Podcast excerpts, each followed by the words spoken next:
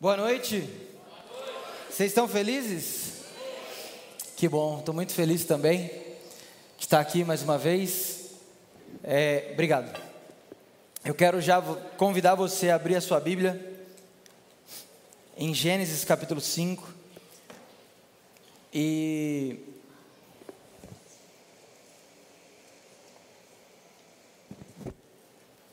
E você precisa saber de uma coisa: que essa ministração não faz parte da nossa série Maranata, beleza? Não faz parte. Hoje quem ia estar ministrando seria o Douglas, e aí o Do acabou tendo ali um, um resfriado, uma gripe um pouquinho mais forte, e por zelo ele não quis vir, até para não passar para ninguém. Então ele pediu para eu cobrir ele hoje aqui tá? Então essa, essa, essa ministração não faz parte da nossa série Maranata. Então se você tem acompanhado a série, tem anotado, essa não vai para o seu caderninho, tá bom? Mas não é por isso que você não vai anotar, não, é não é? Faz isso comigo não, pô. Me ajuda aí. Então, vamos lá. Você está feliz mesmo? Sim. Sabe, você tem fome de Deus? Sim. Eu estou com fome de Deus, cara. E, e é engraçado que quanto mais fome de Deus, quanto mais a gente se, sabe, vai para esse banquete que Deus tem para nós, quando nós estamos com fome, parece que a gente fica com mais fome, não é? Porque é muito louco isso, a fome de Deus ela só aumenta no nosso coração. Quanto mais a gente busca, mais isso aumenta, mais isso cresce dentro de nós. Então eu estou com muita fome de Deus. E eu quero falar uma coisa para você, eu já quero aumentar a expectativa do seu coração. De manhã foi muito legal. Foi muito é, é, é palpável o que aconteceu aqui hoje de manhã. Mas eu creio que nós vamos viver o que aconteceu e ainda mais. Você crê junto comigo? Então, deixa eu pedir uma coisa para você, aumenta a expectativa no seu coração a respeito do que Deus vai fazer em nós aqui. Tá? Então, sério, não é sobre a minha palavra, é sobre a presença que vai vir aqui nessa noite. Amém? Eu creio que o Espírito Santo quer tocar vidas aqui hoje. E eu tenho certeza que ele vai tocar alguns aqui. Então abre o seu coração para que você possa ser tocado por essa mensagem, para que a gente possa então abrir o nosso coração e viver o que ele deseja. Uma coisa que eu já quero deixar claro para vocês é que, embora eu esteja muito feliz de estar aqui com vocês, eu não gostaria de estar aqui com vocês, porque de verdade eu tenho passado um momento onde uh, eu não estou. Eu estou tendo alguns momentos muito reflexivos, aonde eu acho que eu não, talvez não deveria estar aqui pregando, ou algo do tipo, mas eu creio que nós estamos aqui em família, amém? Então eu vou abrir meu coração aqui para vocês como família. Então eu vou dar alguns pontos da nossa mensagem, mas muito disso vem de uma reflexão pessoal. Até porque o Douglas, quando ele falou, você pode me cobrir? Eu falei, posso. Eu falei, você quer que eu continue a série? Ele falou, não, fala o que está no seu coração. Aí eu falei assim, certeza? Pode ser muito perigoso, não é? Aí ele falou, não, vai lá. Eu falei, amém. E eu creio que Deus vai fazer algo, tá bom? Então eu convido você a fechar os seus olhos para a gente fazer mais uma oração. E nós vamos pedir para o Espírito Santo conduzir isso aqui. Pai, obrigado.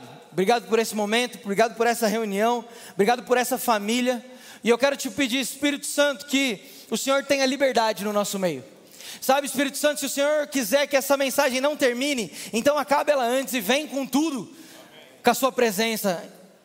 Porque esse é o nosso maior desejo. Nós não queremos um lugar onde tem música boa, uma palavra legal. Nós queremos um lugar onde nós encontramos uma presença real do Senhor. Então, aumenta a expectativa e a fome do nosso coração.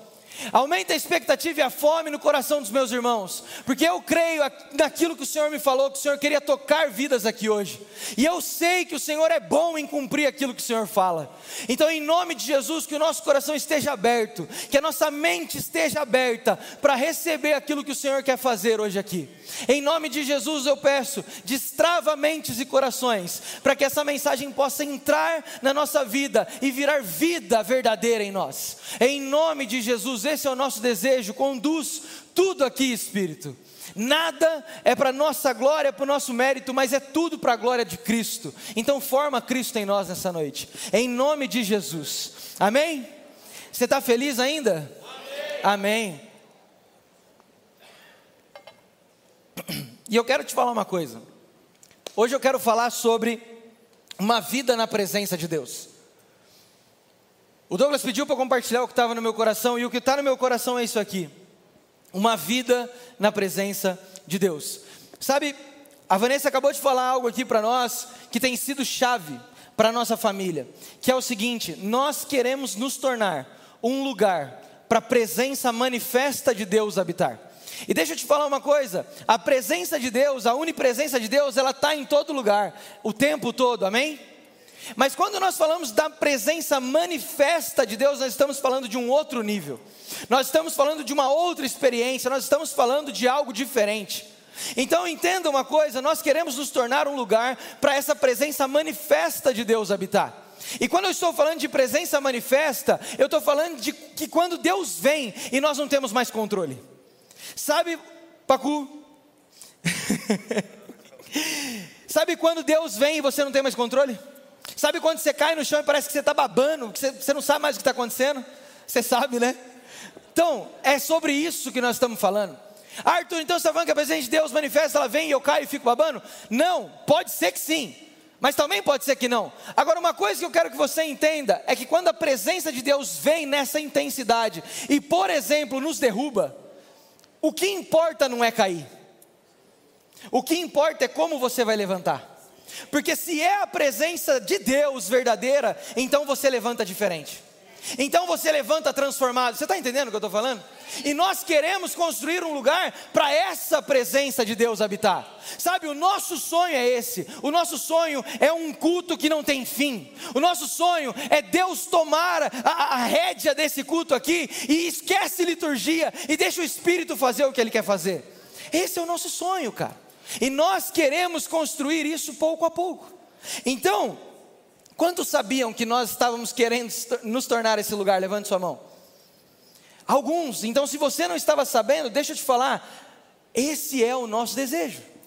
Se você faz parte dessa família, que esse desejo possa consumir quem você é, que você também se torne esse lugar junto com a gente, de receber essa doce presença. Agora, se nós estamos falando da presença de Deus, eu quero então conversar com você a respeito de um homem que é uma referência sobre isso. Quando nós olhamos para a Bíblia e, e, vemos alguém que viveu diariamente a presença de Deus, nós temos que falar de Enoque. Ele é alguém relevante nesse assunto. Então eu pedi para você abrir a sua Bíblia comigo, em Gênesis 5, para que a gente possa ver a vida de Enoque. Sabe, Enoque é algo assustador, porque Enoque tem dois textos que falam dele, da sua vida. Gênesis 5 que a gente vai ler e Hebreus 11. E sabe o que, que é Hebreus 11? A galeria dos heróis da fé. E Enoque simplesmente está na galeria dos heróis da fé, sendo que antes tinha dois versículos, mais ou menos, falando da vida dele. Então ele é alguém sinistro. E nós vamos descobrir o porquê que ele era tão sinistro desse jeito. Então lê comigo, Gênesis 5, verso 18. Diz assim: Aos 162 anos, Jarade gerou Enoque. Depois que gerou Enoque, Jarade viveu 800 anos e gerou outro, outros filhos e filhas. Viveu ao todo 962 anos e morreu. Aos 65 anos, Enoque gerou Matusalém. Depois que gerou Matusalém, Enoque andou com Deus por 300 anos. Gerou outros filhos e filhas. Viveu ao todo 365 anos. Enoque andou com Deus e já não foi encontrado, pois Deus o havia arrebatado. Olha esse homem. Sabe qual que é a descrição bíblica para ele? Que ele andou com Deus. A minha pergunta é: esse homem teve sucesso, sim ou não? Esse homem teve sucesso, sim ou não? Vocês estão aí? Vocês estão felizes? Amém. Então esse homem teve sucesso, sim ou não? Cara, ele teve muito sucesso. Porque a gente precisa entender que sucesso, quando nós falamos de Deus, é quem caminha com Ele, é quem anda com Ele. E aí você pode falar assim, tá, mas eu não acho Enoque tão relevante, pô, só dois textos na Bíblia falando sobre ele. Deixa eu te falar uma coisa, ele pode não ser relevante aos nossos olhos, nos dias de hoje. Porque talvez ele não é alguém famoso, alguém conhecido, alguém de renome, mas deixa eu te falar uma coisa: ele andou com Deus e isso basta. Você quer ter sucesso, cara? Para de querer relevância, para de querer ser famoso, para de querer ser conhecido. Ai, minha reputação, que se dane. Ande com Deus e isso basta. Nós precisamos ser consumidos por um desejo de viver como Enoque.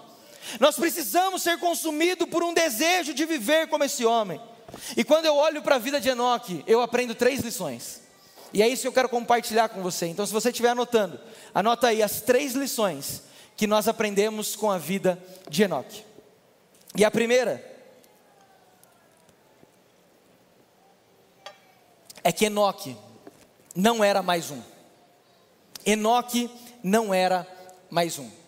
Ele não era alguém comum. E nós vamos descobrir o porquê que ele não era alguém comum. Sabe por que, que Enoque não era alguém comum? Porque ele quebra um ciclo que vinha antes dele.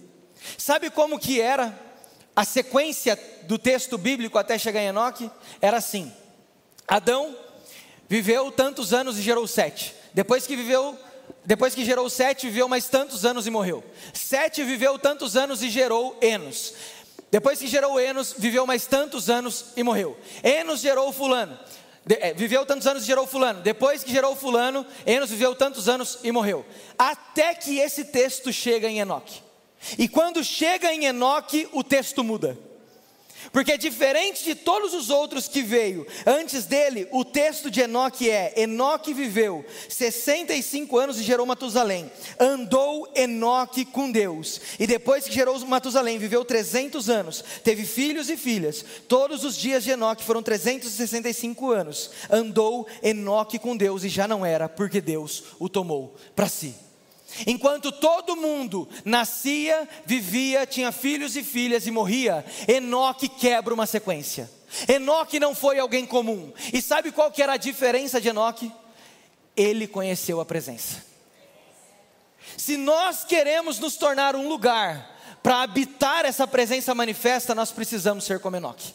Porque esse homem olhou para a presença, olhou para Deus e falou: Eu quero ter você comigo todos os dias. Enoque não foi um homem comum. Agora, tem que ter uma explicação do porquê Enoque não foi comum.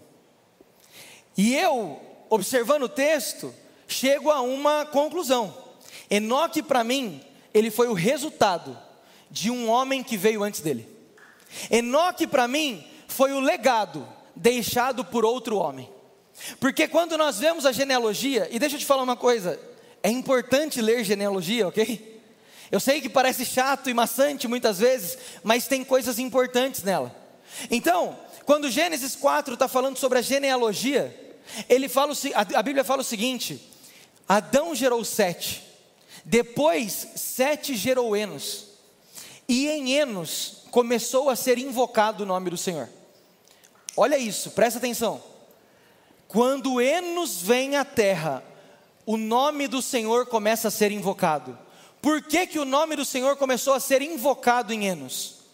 Porque antes de Enos não era necessário invocar o nome do Senhor, porque Adão viveu dentro de um jardim, aonde ele não buscava a presença, a presença vinha ter com ele.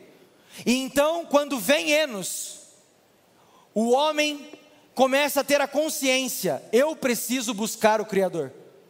Sabe por que, que aconteceu isso? E aqui, deixa eu mostrar para vocês como eu gosto de ler a Bíblia. Eu gosto de ler a Bíblia imaginando as coisas, tá, gente? Então, assim, quando eu leio esse texto, o que, que eu fico imaginando? Enos era neto de Adão. E quantos aqui tiveram a oportunidade de viver, conviver por alguns anos com, seus, com seu avô, com a sua avó? Levanta a mão. Bastante gente. Eu não sei se o seu era como o meu, mas o meu avô gostava de contar muita história. Então, por exemplo, o meu avô deixou um legado da minha família, o legado do futebol. Meu avô era apaixonado por futebol. Meu avô jogava bola, jogava muito bem. Dizem, né? Eu não vi. E ele era tão apaixonado por futebol que, quando ele era mais velho, ele falou: Cara, eu preciso fazer algo pelo futebol da cidade. E ele, até hoje, foi o homem que por mais tempo presidiu a Liga Amadora de Futebol aqui em Bragança. Inclusive, ele, ele, ele, era tão envolvido com futebol que, se eu não me engano, ele, ele presidiu o Braga de forma interina por duas semanas. Tamanha era a paixão dele pelo esporte. E aí, o que, que eu quero dizer com isso? Eu quero dizer que ele passou essa paixão para os filhos dele. Os filhos passaram essa paixão para mim, que sou neto. E todas as vezes que eu me assentava com meu avô, ele tinha uma história de futebol para contar. E isso queima no meu coração, mas eu não quero falar de futebol hoje, porque ontem o Palmeiras me deixou muito triste. Eu sou corintiano, graças a Deus, mas ontem doeu. Mas você entende que a relação de avô com o neto, ela sempre é de muita conversa, de muito diálogo. Então eu quero que você imagine comigo como eu penso que foi o que aconteceu aqui. Não está na Bíblia, tá? Então eu quero que você. Mas também não, não quer dizer que não pode ter acontecido. Então eu quero que você imagine junto comigo. Imagina só: Adão estava dentro do paraíso. E infelizmente Adão peca. E ele é expulso desse lugar. Então ele tem sete, tem Enos, e aí Enos é o seu neto. E um dia Adão fala para Enos: Ei, vamos dar uma volta com o vô? E aí Enos vai do lado de Adão. E Adão fala assim: Sabe, Enos, olha ao redor. Olha que lindo aquilo ali, aquela cachoeira. E aí Enos olha e fala: Nossa, avô, como é lindo. E aí Adão fala assim: É, mas nem se compara ao que eu tinha dentro do jardim. Aí Enos fica assim: Ah, mas o que você tinha dentro do jardim? Aí eles continuam andando e Adão para do lado de alguma árvore que tinha um fruto. E aí ele fala assim: Enos, come aí. Aí Enos pega um fruto e come. Aí ele fala: Tá bom, Enos? Aí Enos fala: Nossa, tá uma delícia. E aí ele fala assim: É, mas nem se compara ao que eu tinha dentro do jardim. E aí Enos começa a ficar totalmente curioso, falando assim, o que, que você tinha dentro do jardim? E então ele começa a perguntar para o avô, o que, que você tinha dentro do jardim, vô? E então Adão começa a contar as experiências que ele tinha com Deus ali dentro. Sabe, Enos, lá dentro, Deus vinha. Sabe o Deus que criou tudo isso que você está vendo, que você fala que é lindo? Esse Deus que criou tudo vinha todos os dias passar tempo comigo. Esse Deus estava comigo todos os dias e eu conversava, eu tinha relacionamento com Ele. Sabe, Enos, isso era tão bom. Ah, Enos, deixa eu te falar uma coisa. Eu trocaria a minha vida toda por mais cinco segundos com Ele lá dentro. E aí Enos começa então a falar: Mas eu quero isso aí, vô. Como é que faz? E a pergunta que eu te faço é: se você é Enos, qual seria o seu desejo? Se você fosse Enos nessa história, qual seria o seu maior desejo? Você queria ser dono do maior pedaço de terra que tinha? Não. Você ia querer ser dono da maior quantidade de coelho que tinha?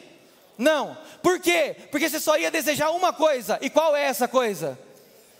Qual é essa coisa? A presença que estava com Adão naquele jardim. Então a Bíblia vai dizer que em Enos começou a ser invocado o nome do Senhor. E sabe o que é interessante? Passam-se cinco gerações, e aí vem um homem chamado Enoque. E sabe o que a Bíblia diz sobre Enoque? Enoque andou com Deus. Sabe quem foi Enoque? A resposta da semente que Enos começou lá atrás.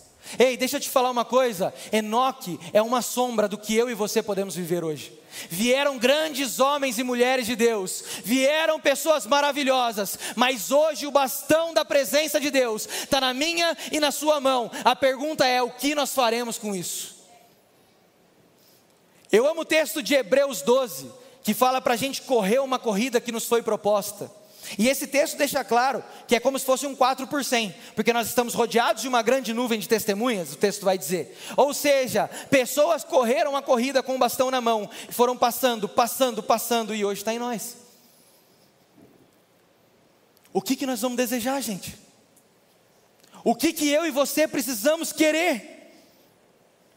Deixa eu te falar uma coisa: se nós desejamos a presença de verdade, isso vai ter que nos consumir. Isso vai ter que transformar o nosso desejo, o nosso sonho, a nossa vontade. Sabe? Talvez se eu fizesse algumas perguntas aqui para algumas pessoas, qual é o seu maior desejo? Qual é o seu maior sonho? Umas pessoas iam responder, cara, meu sonho é trocar de carro. Outro ia responder, não, meu sonho é sair do aluguel, eu quero minha casa própria. Outros iam responder, não, eu quero terminar a faculdade. Alguém ia falar assim, não, eu quero casar que eu tenho 30 anos, não saí da casa do meu pai, o que, que eu faço? Né, Felipe? Zoeira, brincadeira, Felipe. Te amo, Felipe. Qual é o seu desejo? Agora, por que, que eu estou falando isso? Porque se nós realmente queremos ser um lugar onde a presença manifesta de Deus vai habitar, o nosso desejo de ter a presença vai ter que consumir todos os outros.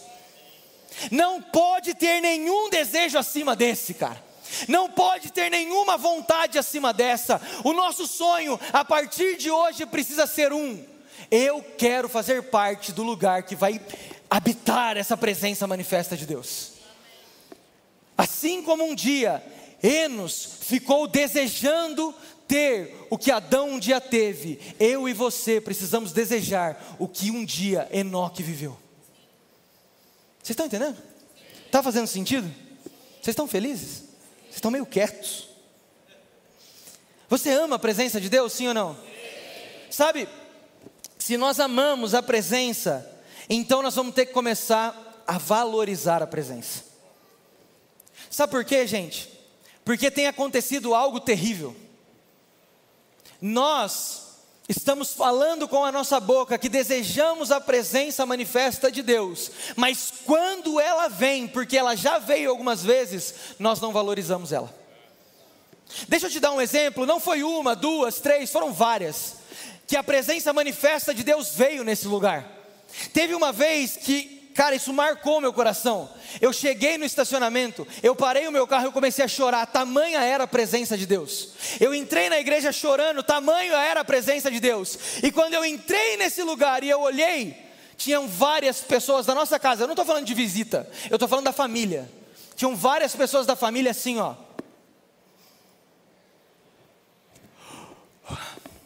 Deixa eu ver o meu WhatsApp aqui. Vocês estão entendendo? Se a gente não aprender a valorizar a presença, do que adianta a gente desejar? Deixa eu te falar uma coisa muito séria. Quando a presença de Deus não é valorizada, ela também não vai fazer falta. Quando a presença de Deus não é valorizada, ela não vai fazer falta. Danduque disse uma frase que mexeu muito comigo. Ele falou o seguinte: se a presença de Deus fosse tirada das igrejas do Brasil, pouquíssimas hoje perceberiam. Eu vou repetir para isso entrar no seu coração. Se a presença de Deus fosse tirada hoje das igrejas do Brasil, pouquíssimas igrejas perceberiam que não tem mais a presença ali. Sabe qual é o problema? A gente gosta de culto bom. Sabe qual é o problema? A gente ama culto maravilhoso. E o que é culto maravilhoso para nós? Um bom louvor e uma boa palavra. Muitas vezes um bom louvor e uma boa palavra não trazem a presença de Deus, e a gente está falando que é isso que a gente acha que é bom. Deixa eu te contar uma história. Um tempo atrás eu fui convidado para ir num acampamento num outro estado. E aí eu fui naquele lugar e foi incrível, cara. Fui ministrar numa manhã e foi muito louco aquele dia. Eu preguei sobre a presença de Deus, preguei sobre o Espírito Santo e cara, algo diferente aconteceu naquele dia. Parecia que tinha um fogo na minha mão, parecia que Deus estava real ali. Eu encostava na pessoa, a pessoa tombava, caía assim. Mano, foi um negócio assustador. No meio disso tudo, o Espírito Santo virou para mim e falou assim: Arthur, vai para o canto. E eu falei, Amém, fui para o canto. Quando eu cheguei no canto, o Espírito Santo falou para mim assim: Ó, eu vou sair, olha o que vai acontecer. Aí eu falei assim: Deus, como assim você vai sair? Cara, eu não sei te explicar. Na hora que Deus falou assim, eu vou sair, sumiu a presença. Parecia que estava uma pedra de gelo aquele lugar, sendo que há segundos antes estava todo mundo queimando naquele lugar. E na hora que Deus falou, eu vou sair, a presença foi embora. Quatro pessoas, quatro jovens que estavam na frente, na hora levantaram, foram para o seu lugar e sentaram e ficaram quietos. Eu falei, uau. Só que, só que, sabe qual é o problema? Tinha mais de 20 na frente. E todos os outros continuaram chorando, gritando, é, é, é, sabe, rindo, como se tivesse algo de Deus e não tinha mais Deus ali. E a pergunta é: será que Danduque não está certo? Será que se Deus realmente tirasse a presença, nós íamos perceber? Ou a gente ainda está focado num culto bom? Arthur, gente, nós estamos em família, amém? Eu estou falando aqui, eu estou abrindo meu coração para você. Isso é o que Deus tem falado comigo. Nós precisamos urgente voltar os nossos olhos para o que realmente importa. E o que importa? A presença. E o que importa? Cristo, que é o nosso amado. Amém? Segundo ponto que eu aprendo com a vida de Enoque.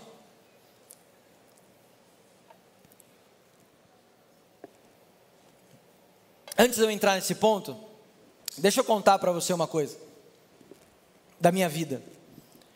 Assim como talvez Enoque foi esse legado de Enos, na minha família, cara, eu tive uma mulher que semeou em nós sobre a presença de Deus. a minha avó, minha avó Lícia, que já partiu, já está com o Senhor. Não foram poucos dias que ela chamava todos da família, às seis horas da tarde, para se reunir na casa dela e orar e adorar o Senhor, porque ela queria a presença de Deus em todos ali. Não foram poucos dias, foram vários, né, Van? A Van é minha prima, ela participava. Sabe, ela tinha um desejo de viver andando na presença de Deus. Todos os dias, seis horas da manhã, ela estava lá com Jesus. Todos os dias, seis horas da manhã, ela falava lá com Jesus, ela andava com Jesus. E eu me lembro, cara, de uma situação que isso queima no meu coração até hoje, e se nós queremos realmente nos tornar esse lugar, eu preciso contar isso para você. Eu me lembro de um dia que ela falou que ela foi na igreja, na época ela participava da igreja chamada Insegec, que é da Valnice Milhomes. E ela conta desse culto, que era um culto normal, não era para ter nada extraordinário naquele culto, mas de repente a presença manifesta de Deus veio. E quando a presença de Deus veio, o lugar, imagina esse lugar, olha para esse lugar. Imagina esse lugar todo tomado por uma nuvem, uma fumaça densa. Ela conta, ela contava isso para nós. Sabe? Teve um culto que Deus veio. E quando ele veio, ele encheu aquele lugar de fumaça. E ela contava que ela passava a mão naquela fumaça e ela sentia a presença de Deus. Por que, que eu estou contando isso para você? Porque se isso está no meu coração, precisa estar tá no seu. Porque nós vamos viver isso, amém? Porque nós vamos viver um lugar onde Deus vem com a sua presença manifesta. Deixa eu te falar uma coisa: o Deus da minha avó era um Deus presente, então ele tem que ser o meu Deus. E eu deixo dar uma notícia ainda melhor para você: a avó não era sua, mas o Deus é o mesmo que o seu, então você também vai ter um Deus presente, amém? Você está feliz ainda? Nós precisamos desejar esse ambiente da presença manifesta de Deus que esse, que esse desejo nos consuma. Agora sim, segundo ponto. Você está anotando? Você faz muito bem. Enoque conhecia Deus. Enoque era alguém que conhecia Deus. Eu quero que você abra comigo a sua Bíblia em Hebreus 11 e nós vamos ler o segundo texto da Bíblia que fala sobre Enoque. Hebreus 11, verso 5.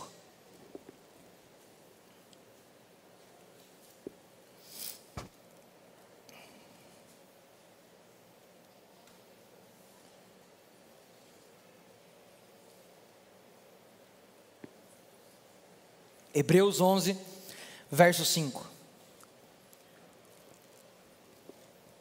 Você achou? Sim? Amém. Diz assim: Pela fé, Enoque foi arrebatado, de modo que não experimentou a morte. Ele já não foi encontrado porque Deus o havia arrebatado. Pois antes de ser arrebatado, recebeu o testemunho que tinha agradado a Deus. Até aqui. Sabe, só alguém que conhece a Deus consegue agradar a Deus. Por que, que eu falo para você que Enoque conhecia profundamente a Deus? Porque somente alguém que conhece profundamente Deus consegue agradá-lo. Por quê? Porque nós não conseguimos naturalmente, com uma natureza caída, agradar e cumprir a vontade de Deus. Então Enoque é alguém que conhecia por conta da sua intimidade qual era o desejo de Deus. Enoque era tão íntimo, tão é, é, é, caminhava tanto com Deus que ele o conhecia profundamente. E deixa eu te falar uma coisa aqui. Talvez nós entendemos um pouco errado o que é conhecer a Deus. Porque muitos de nós acham que conhecer a Deus é o que eu conheço quando eu leio algo a respeito dele. Muitos de nós acha que conhecer a Deus é somente através do estudo. E deixa eu falar uma coisa aqui: o estudo é prioridade. Nós precisamos do estudo, mas não é apenas o estudo, é tendo intimidade com Ele. Porque deixa eu te falar uma coisa: o conhecimento profundo e verdadeiro de Deus não é sobre o que eu acho ou o que eu conheci a respeito de Deus, é sobre o que Deus revelou para mim quem é Ele. E a minha pergunta é: o que Deus revelou dele para você? Quanto você conhece a Deus? Porque Enoque andava diariamente com Deus, por isso conhecia profundamente. Arthur, quer, quer dizer então que eu não posso estudar? Já falei, não, você tem que estudar. Você precisa estudar.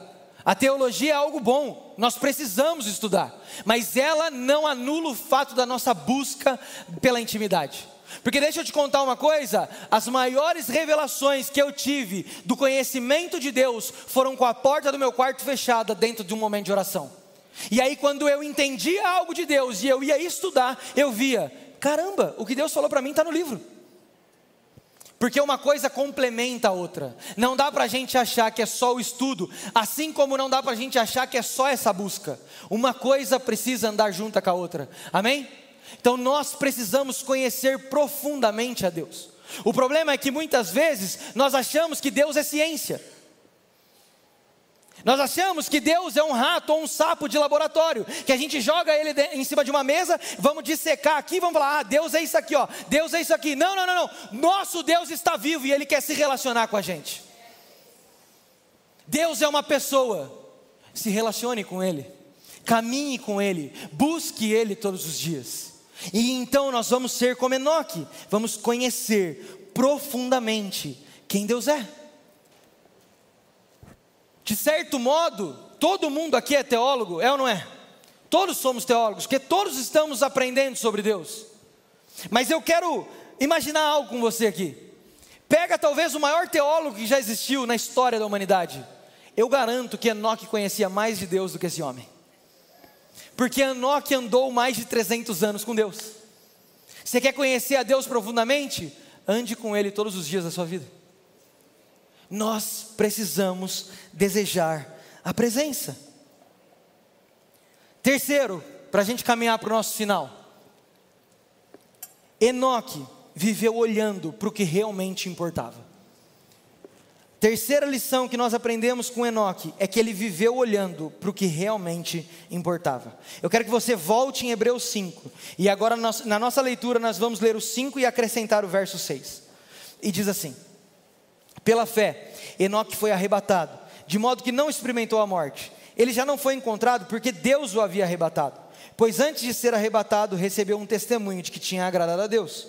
Sem fé é impossível agradar a Deus, pois quem dele se aproxima precisa crer que ele existe e que recompensa aquele que o busca, ou aqueles que o buscam. Deixa eu te falar uma coisa. Enoque descobriu na sua vida a recompensa que eu e você vamos ter durante toda a eternidade. Enoque descobriu na sua vida a recompensa que eu e você vamos ter por toda a eternidade. E assim, talvez você não saiba, mas quantos creem em Jesus aqui? Levante sua mão. Quase que todos. Então, eu tenho uma notícia para te dar a sua vida eterna, a sua eternidade já começou. Porque João 17, verso 3 vai dizer: a vida eterna é esta, ou seja, está definindo o que é vida eterna. A vida eterna é esta: que te conheçam a ti, ó único Deus verdadeiro, e a Jesus Cristo a quem enviaste. Se você levantou a sua mão, que você crê em Jesus, a sua vida eterna já começou. Porque a vida eterna é conhecer a Deus e a Cristo Jesus. Enoque descobriu uma recompensa eterna durante a sua vida. A minha pergunta para você é: você tem provado da eternidade hoje? Porque eu não sei o que você pensa a respeito de eternidade, mas eternidade é o lugar onde Deus vai vir habitar com a sua presença manifesta todos os dias. E nós vamos aproveitar isso. Sabe o que é triste muitas vezes? é que nós estamos achando que eternidade é ruas de ouro, e nós colocamos valor nisso. Nós estamos achando que eternidade é ir para o céu e tocar harpa, e nós colocamos valor nisso. Ei, presta, presta atenção: Enoque descobriu a recompensa na sua vida, caminhar todos os dias com Deus. Você realmente deseja ser um lugar onde a presença de Deus vai habitar, sim ou não? Então aprenda, a recompensa que você vai ter durante toda a eternidade já está disponível para você. Enoque é a prova que nós podemos caminhar todos os dias. E sabe, a vida de Enoque me constrange, cara. Porque se nós pegamos pela lógica do texto de Hebreus 11, verso 6, cara, a chave da vida de Enoque é algo tão simples que parece mentira. Lê comigo. O verso 6: Sem fé é impossível agradar a Deus, pois quem dele se aproxima precisa crer que ele existe. Olha uma chave aqui. Você crê que Deus existe? Sim, Sim ou não? Sim. Então a segunda chave precisa dizer que essa primeira é verdadeira. A segunda chave é saber que Ele recompensa aquele que busca. Sabe qual que é a chave da vida de Enoque? Ele creu que Deus era verdadeiro. E por crer que Deus era verdadeiro, ele aprendeu que Deus recompensava quem o buscava. A minha pergunta, porque assim, Enoque é alguém que eu sempre volto para estudar. É alguém que eu tenho uma admiração das escrituras. E todas as vezes que eu passo por esse texto, eu me faço, eu me faço duas perguntas, cara. Primeiro, eu creio de verdade que Deus existe? Porque se eu realmente creio que Deus existe, a segunda é se sim, porque eu ainda não estou buscando como eu deveria. Porque Ele recompensa quem busca.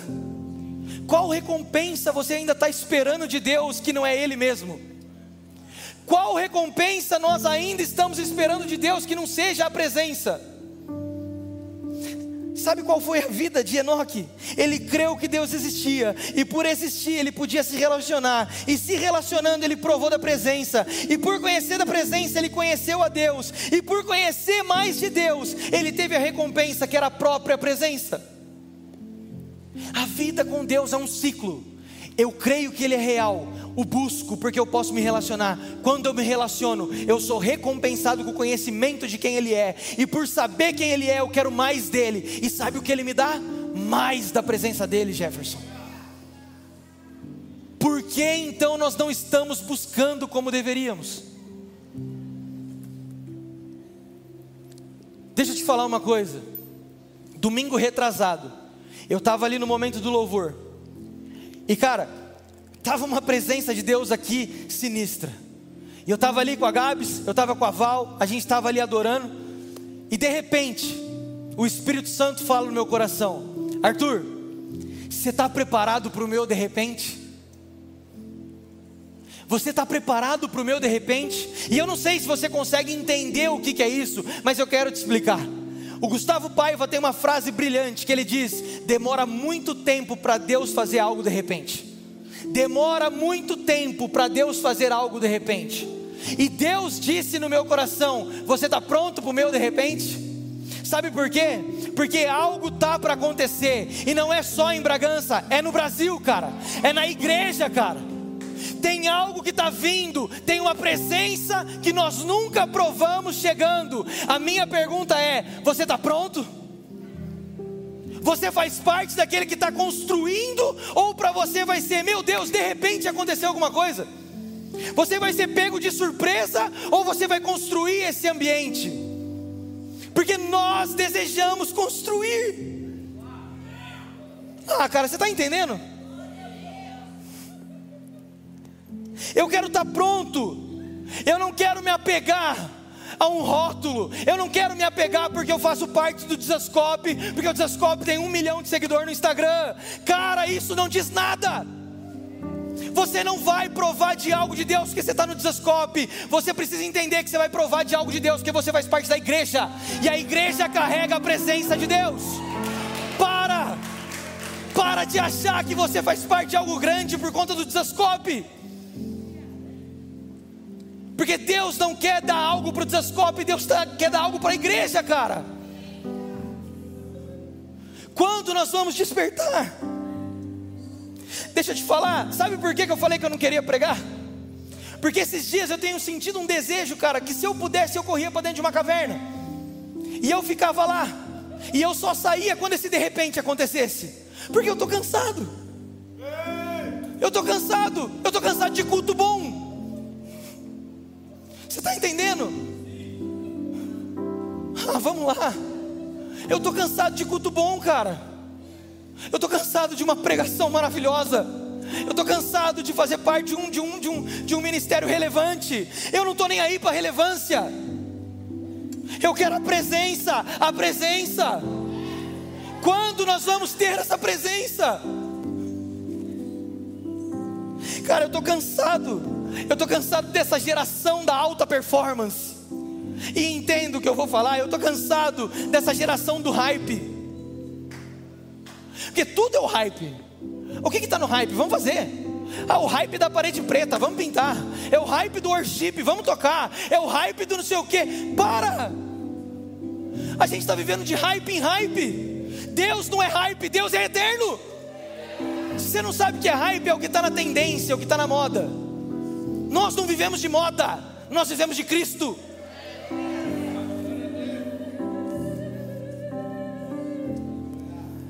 Sabe, esses dias eu orei para Deus. Falei, Deus, coloca a sua presença no hype da igreja. Por favor, Deus, coloca a presença no hype da igreja. Faz algo. E sabe o que o Espírito Santo falou no meu coração? Eu não vou pôr, Arthur. Porque se eu colocar a presença como hype, vai ser só mais um avivamento que vem e passa e não cumpre o propósito pelo qual eu quero. Nós não vivemos de hype. A alta performance, a gente está trazendo alta performance para o Evangelho. Ah, porque eu acordo 4h45 da manhã. Ah, porque eu tomo banho gelado. Ah, porque eu leio 300 livros no ano. Ah, porque eu sou intencional nas minhas redes. Ah, cara, sério? Sério que é isso que importa? E deixa eu te falar, não tem problema nenhum você fazer isso. O problema é você achar que essa é a razão da sua vida. Você quer tomar banho gelado, você quer ser intencional, você quer, faz, cara, mas busque Ele em todo o tempo.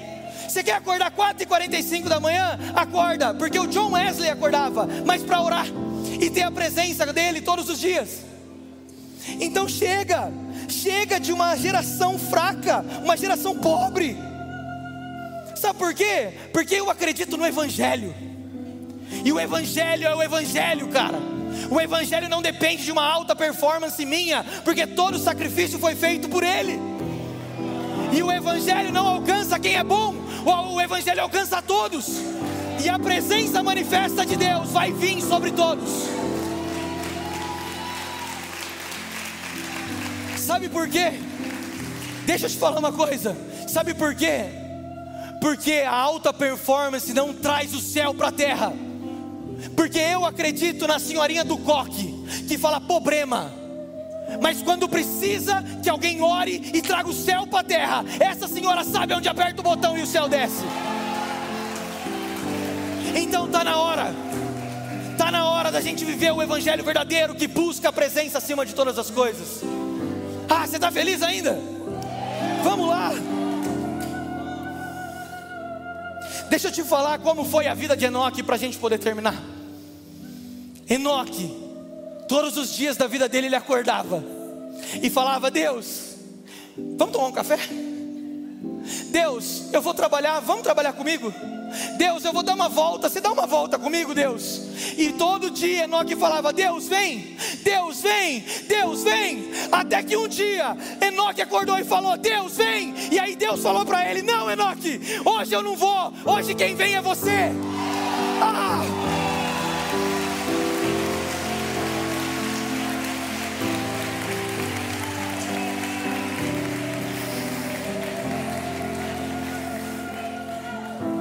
Sabe, gente, eu já eu estou muito tempo na igreja. Eu já provei muita presença de Deus. Eu já provei cura, cara. Eu já vi a presença de Deus curar alguém. Eu já provei da unção do riso. Eu ficava rindo, parecia um tonto, não conseguia parar. Maravilhoso. Eu já provei da unção de choro. Caí no chão, fiquei babando. Mas aí eu tinha me atropelado. Cara, teve um dia que eu fechei a porta do meu quarto e eu falei: Deus, vem. Eu, e, e, cara, eu juro, a cama do meu quarto afundou quando Deus veio. Eu vi a minha cama afundar. Deixa eu te falar, eu já provei muito da presença de Deus, mas sabe o que eu quero provar de verdade? Não uma presença no meu quarto, eu quero uma, eu quero uma presença na nossa família. Eu quero uma presença onde todo mundo vai provar. Chega da gente vir aqui dar testemunho de alguém que viveu a presença. Quando nós vamos ser a igreja que traz a presença? Chega, nós precisamos viver a presença em família. Feche seus olhos. E eu quero encerrar com um texto.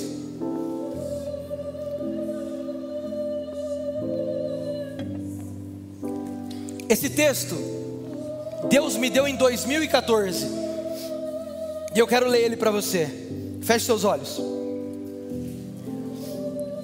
Deus nos dá a Sua presença por completo, o que precisamos é achá-la. Hoje, quando eu estava fazendo o meu devocional, o Espírito Santo falou comigo. Eu perguntei o porquê para mim é tão difícil conseguir achar a presença de Deus. E foi muito legal o que veio na minha cabeça. Deus nos trata como filhos, e muitas vezes a criança precisa de cuidado. É claro que Ele cuida de nós, mas também precisamos de um tempo de lazer e brincadeira com nosso Pai. E uma das brincadeiras que a criança mais gosta é o esconde-esconde. E Deus, como um pai, brinca assim com a gente. Ele se esconde para ser achado por nós. Mas como você já brincou disso e sabe, tem sempre aquele que manjava muito de se esconder, que sempre tentava salvar o mundo e ficava por último para ser achado e uma hora, apesar de ser muito bom, acabava sendo encontrado. Esse é Deus brincando com seus filhos. Ele se esconde para que a gente o encontre. E para achá-lo, nós precisamos entrar nessa brincadeira, precisamos buscar. Muitas vezes nós ainda estamos contando de olhos fechados, sem enxergar nada, e já queremos saber onde Ele está. Mas a brincadeira só começa depois de algum tempo contando, daí você vai procurar. Para achar a presença de Deus, cara, vai um tempo de oração, de entrega, jejum, renúncia. Assim como contamos de olhos fechados, para depois procurar de olhos abertos, assim são as coisas que temos que fazer para achar o Pai. Precisamos orar mais, precisamos nos entregar mais, pois ainda estamos cegos. Mas chega uma hora que a contagem acaba e então gritamos: Lá vou eu. Temos que chegar nesse ponto e gritar para a nossa carne: Lá vou eu, você não me atrapalha mais. Gritar para os nossos amigos que nos atrapalham: Lá vou eu, você não vai mais me atrapalhar. Gritar para a nossa preguiça, para o nosso eu e vamos correr encontrar o nosso Pai. Como sempre nessa brincadeira tem aquele amigo dedo duro que conta onde os outros estão. Esse para nós é o Espírito Santo. Ele vai nos ajudando, dando dicas de onde o Pai está para que a gente o encontre. Mas assim mesmo não é fácil. Para achar, precisamos ter perseverança. Não podemos desistir no meio do caminho. O esconderijo dele é bom, mas podemos encontrá-lo. E se nós nos mantermos na brincadeira dia após dia, nós vamos achar o nosso Pai. Também entendi que Ele quer brincar com a gente todos os dias, mas todo dia que brincamos, Ele está no mesmo lugar. Se acharmos Ele a primeira vez, os outros dias que brincarmos, vamos saber onde Ele está. Essa é a vontade dEle, que a gente sempre o encontre. Mas também entendi que toda vez que deixamos a brincadeira de lado ou desistimos, Ele muda de esconderijo. E se voltarmos a brincar depois, muitas vezes precisamos voltar a contar de olhos fechados. Então, que a gente sempre esteja nessa brincadeira e que a gente encontre o Pai todos os dias para conversar com Ele, com a alegria de ter encontrado Ele, em uma atmosfera da presença diferente, a ponto da gente ver e ouvir Ele como nunca provamos. Deixa eu te falar, Deus me deu esse texto em 2014. Muita coisa mudou na minha vida de 2014 para cá, mas sabe uma coisa que ainda permanece no meu coração? Eu ainda quero encontrar a presença de Deus. E pode passar, cara, 50 anos, você vai estar do meu lado, e sabe o que eu vou querer para mim e para você? A presença de Deus, porque esse é o nosso maior tesouro, essa é a recompensa eterna que nós podemos provar agora. Eu e você precisamos da presença de Deus. Amém?